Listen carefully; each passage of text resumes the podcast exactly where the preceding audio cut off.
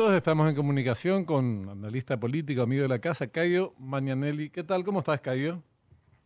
Hola, Benjamín. Hola, ¿Qué tal todo? ¿Cómo, Hola, Cayo. ¿Cómo estás? Muy bien, muy bien. Ahora, en realidad, la noticia, parte de la noticia se trasladó, giró. Está en, en Brasil. Queríamos hablar contigo a la luz de este encuentro que mantuvieron 13 presidentes de América Latina eh, bueno, ahí oficiando como anfitrión Luis Ignacio Lula da Silva. ¿Qué puede sacar en, en, limpio de este encuentro, más allá de, las, de los aspectos, eh, hasta si se quiere, medio anecdóticos, en los que parte de la prensa hace énfasis y se le empujó a tal o cual periodista, que suele suceder y que no es para reivindicar ni, ni nada por el estilo, pero no hace al fondo de la cuestión?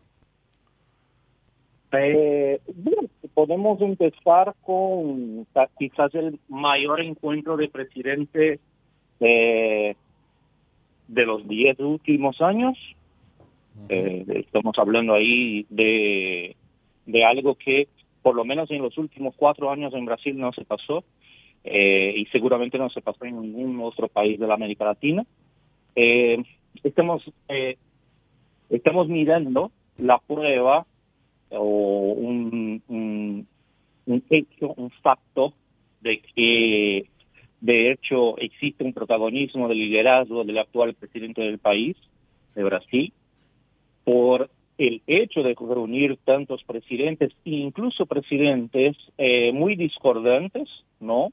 Y no y, indiferente del, del tema ideológico, porque tenemos ahí muy claro la posición del Chile eh, mismo con Michelle, justamente por el protagonista de Michelle Bachelet eh, en relación a Venezuela, pero aún así eh, se, se dio un encuentro bastante democrático, donde todos pudieron manifestar sus opiniones y, y, incluso disonantes, opiniones disonantes del anfitrión de la, de la reunión.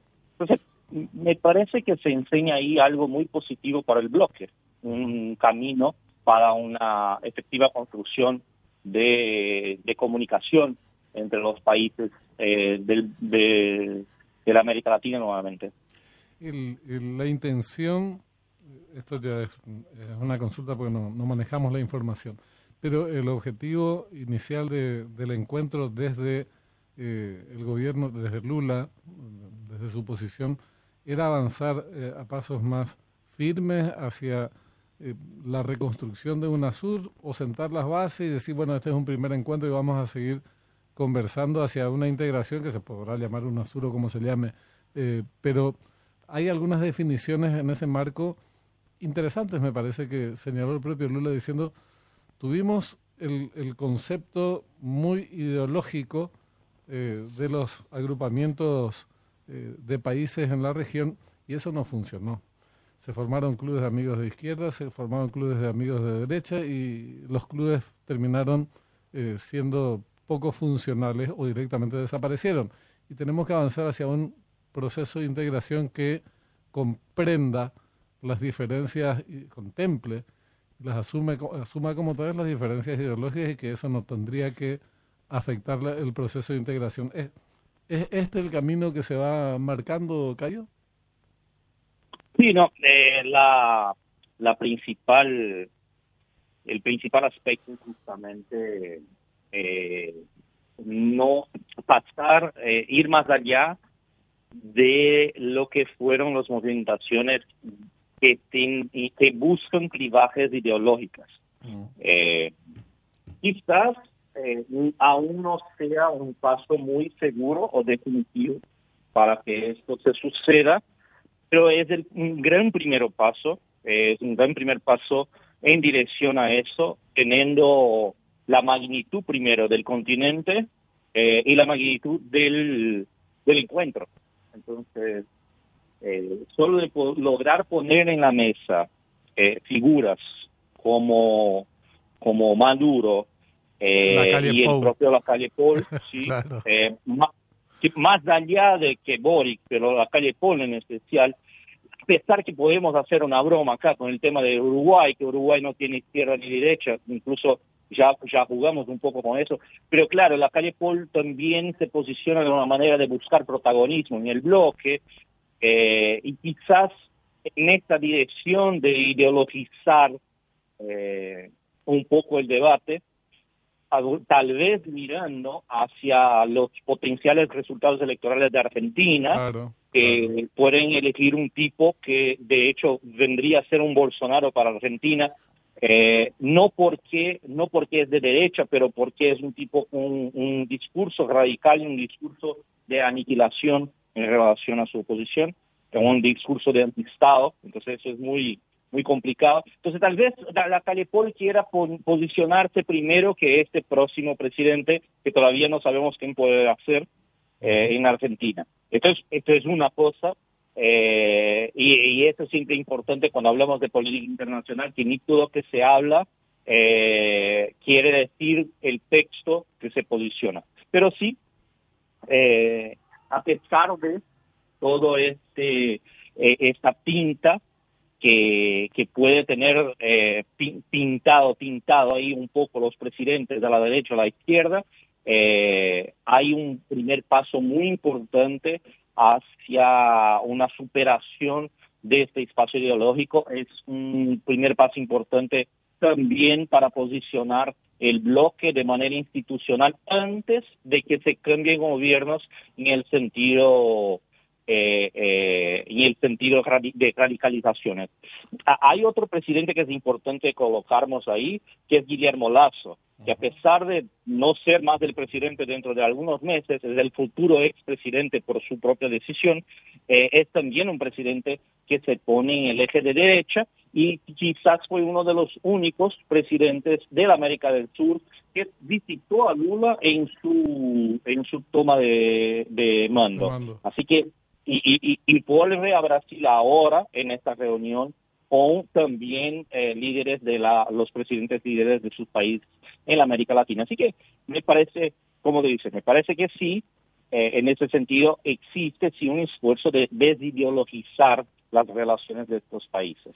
Y muy importante el, el momento y el contexto mundial en el que se da esto y que eh, América Latina es uno, un escenario de intentos de desembarco o desembarcos de, las grandes potencias. Estados Unidos vuelve a mirar hacia América Latina, la que considera y quiere recuperar como su patio trasero, según sus expresiones de sus voceros, como la generala del Comando Sur, cuyo nombre nunca me acuerdo. Laura Richardson. Laura Richardson, Laurita. Eh, y Jimenito también está ahí, un parlamentario, un congresista que expresó con toda crudeza esta cuestión del patio trasero. Y China por el otro lado. Entonces, es un, es un momento, como decía, muy oportuno de que América Latina, más que eh, pro-estadounidense o pro-China, sea, se afirme como América Latina y, Sudamérica en particular, ¿verdad? Ah, no, incluso la, la, la, línea que tanto se convirtió polémica y que la calle Paul de cierta manera transversó, porque si agarramos lo que habló Lula, Lula no habla eh, del término derechos humanos, pero habla sí de procesos democráticos en Venezuela. Eh, y la Canefol le, le, trae, obviamente, porque los derechos democráticos, civiles, políticos son derechos de, eh, humanos, son parte del arcabouzo de derechos humanos, pero cuando hablamos de derechos humanos, obviamente la narrativa que se propone es una narrativa que va más allá de los derechos políticos que está mucho más involucrada con los derechos sociales y con las condiciones de riqueza o pobreza de la población. Ahora, es interesante porque justamente Lula, en su, en momento de hablar en favor de, la, de Maduro, del gobierno venezolano, está poniendo eh, esta cuestión de cómo Estados Unidos o este bloque eh, eh, algo derechista mundial está buscando construir una narrativa para desestabilizar un gobierno que busca sí, eh, procesos de legitimación. Eh, y a ver, como, como el propio, y, Lula sigue insistiendo y, y, está bien que, que, lo haga, porque hoy, hoy todo es narrativa. Entonces lo que él puso fue básicamente que tendría, y claro, Lula no salió de eso, no sacó eso de su única experiencia con, con Chávez. Lula eh, envió su emisario especial, Celso Morín, a Venezuela una semana antes, dos semanas antes, que venga eh, a Brasil Maduro. Entonces Celso Morín le trae un reporte y dice, mira, no es tanto así. Y de hecho no es tanto así, porque si miramos los resultados económicos de Venezuela en los últimos años, eh, Venezuela está volviendo a activarse empresarialmente. Hay procesos de privatización, hay diálogos con, clase empresarial del país. Entonces, a ver, eh, lo que Lula quiere, quería decir es justamente eso. Mira, guarden con lo que dice Estados Unidos. Él no, él no dice Estados Unidos con todas las letras, pero él justamente dice eso. Mira, hay una construcción de narrativa por parte intereses que ya están boicoteando Venezuela. Ahora, vamos a poner la cosa como eh, eh, práctica, la real política. A nosotros brasileños, digo, al gobierno brasileño, a este gobierno brasileño, le interesa muchísimo que Estados Unidos siga boicoteando a Venezuela. Tenemos que acordar que Lula viene de una ronda entre China y Emiratos Árabes en la construcción de un bloque eh, que no sería alineado económicamente con los intereses estadounidenses. Lula, eh, Venezuela hace parte de la OPEP. De regreso de, regreso de China, Lula participa de una reunión con una de las cabezas de la OPEP, la, la, gran, eh, la gran asociación de países petroleros del Medio Oriente.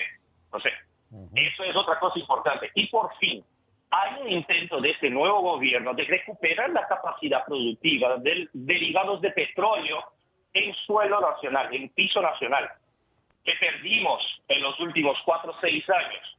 Brasil refinaba el, aceite bruto de petróleo y dejó de refinar justamente porque se desarmó las refinerías. Hay un intento y un deseo de volver a reactivar estas refinerías y muy posiblemente esto es muy importante porque Venezuela no va a poner una planta o no va a tener una planta de craqueamiento de petróleo en tiempo si decide empezar a explorar petróleo eh, de sus reservas o mismo del petróleo que ya explora de sus reservas. Teniendo Estados Unidos la puerta cerrada, ese petróleo tiene que ir a algún lado. Y al revés de cruzar el Atlántico, es mejor cruzar la carretera y venir a Brasil. Entonces, miramos mejor cómo este, todas esas civilizaciones tienen que ver también con cuestiones económicas de fondo, que son importantísimas. No, yo, yo no tengo duda y creo que eso es lo determinante a la hora de llevar adelante determinadas eh, políticas de relacionamiento internacional, mucho más allá que eh, otras consideraciones que, de todas maneras, en lo personal, a mí no, no me parece correcto eh, decir, o sea, no referirse a las cosas por su nombre, aunque sea con mucha educación, porque vos le invitas a alguien a tu casa, no le puedes mandar a la mierda, pero sí decir que no, no presentar como no autoritario lo que es autoritario. Eh, y el, régimen venezolano es un régimen como mínimo autoritario, como mínimo. Eh, que es un régimen reconocido internacionalmente, es reconocido internacionalmente, que Guaidó se fue al mazo, se fue al mazo, Estados Unidos mismo cambió eh, su política con respecto a Venezuela. O sea, hay cambios con relación a Venezuela y todos los países de América Latina, excepto Paraguay, eh, ya restablecieron relaciones con, con Venezuela. Pero eso no creo que haya que, eh, deba traducirse en decir, es un régimen democrático o es un régimen en donde se respetan los derechos humanos. No estoy diciendo que se haya dicho en estos términos, pero me parece correcta la posición de Boric, por ejemplo, diciendo, no, señores, acá nos relacionamos todo bien, pero este es un régimen de estas características, porque si no, mañana no podemos cuestionar tampoco el régimen de Nicaragua.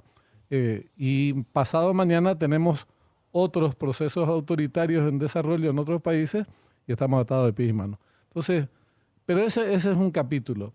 Eh, lo esencial, me parece que en el discurso político es bueno, ¿qué tipo de integración es la que debe producirse en un contexto regional y mundial muy jorobado, en donde las potencias buscan convertir, aterrizar, y convertir a nuestros países en patios traseros. Patios traseros en función a sus intereses.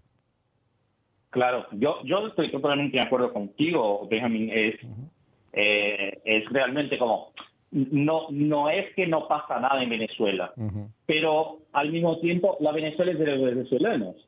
el proceso histórico venezolano tiene que ser respetado entre, ellos. Ninguna duda. Entonces, eh, lo que pienso es que también tenemos de hacer eh, una, una mediación y por eso que Lula, pienso yo, hasta cierto punto, no que tenga sido muy feliz con su declaración, pero tampoco me pareció desubicado eh, en el sentido de alertar, mira, ni todo lo que dicen sobre Venezuela es lo que de hecho está pasando allá. Hay que revisar. Y, a ver, hay indicios muy claros.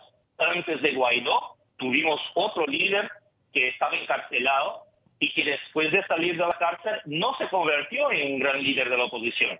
Y Guaidó tampoco logró establecerse como un gran líder de la oposición. Ahora, eh, si el pueblo venezolano no logra mirar en esos contestadores del gobierno un opositor suficiente para enfrentar Maduro, entonces hay algo que también necesita ser reposicionado ahí. Por eso pienso que la idea de que hay, de hecho, la construcción de narrativa en contra de Venezuela es importante de ser recalcada. Ahora, en contra del gobierno venezolano, ahora, eh, no quiere decir eso que no haya problemas de Venezuela, solo que los problemas de Venezuela tienen de ser parte de, de, a ver, boicotear Venezuela y el mercado internacional no ayuda a la gente a tener eh, acceso a una mejor democracia. No, eh, por eso que me pareció muy importante lo que Santipeña lo hizo, de reconocer de primero, cuando le respondieron, ¿qué, ¿qué vas a hacer con Venezuela? Bueno, Venezuela tiene un presidente y es un presidente y todos lo saben quién es.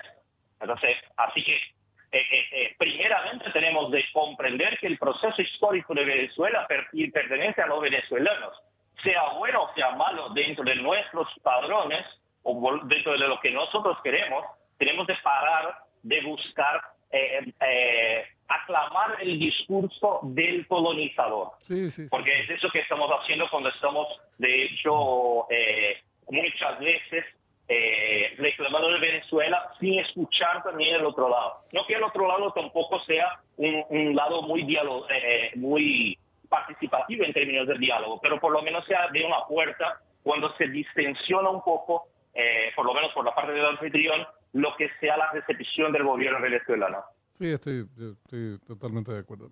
Además, esas eh, facultades que se asignan en determinados países para decir esto, esto hay que boicotear, esto hay que permitir, nosotros lo sufrimos en carne propia, en otras escalas, en otras dimensiones, eh, cómo se intervino en el proceso electoral paraguayo. Fue una incluso barbaridad. De, de Brasil, ¿Mm? incluso de cierta parte de Brasil, cuando, cuando exacto, cuando tuvimos la, la, cuestión de la Carta Democrática, una cosa totalmente absurda eh, que se reivindicó, por más que también podremos tener críticas a lo que fue el proceso eh, político en Paraguay en ese momento, pero igual, el Paraguay es de los paraguayos, no, no, no deberíamos excluirlos y deberíamos, bueno, de hecho, por suerte, había mecanismos que preservaron Paraguay en su momento. Pero son partes del juego, del juego de la política internacional.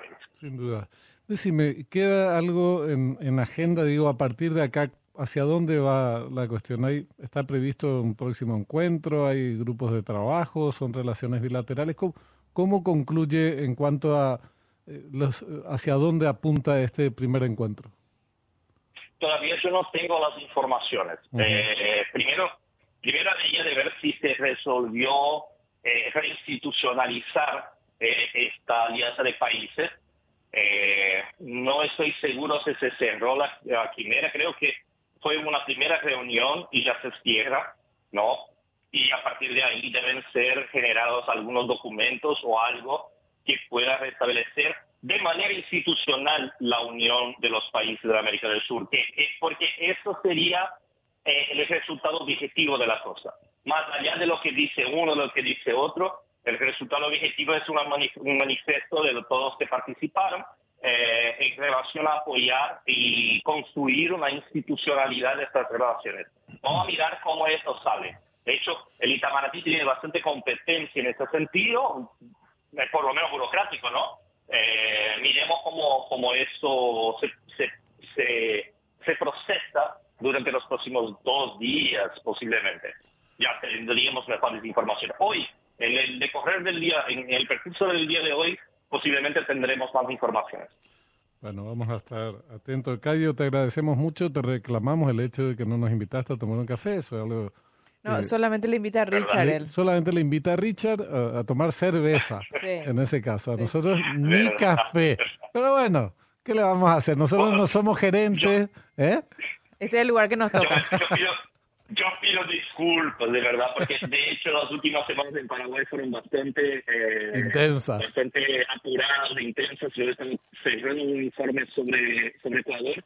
Salí de Paraguay, llegué en São Paulo, con dos días de São Paulo ya llegué en Brasilia y ahora mismo estoy en Rondônia.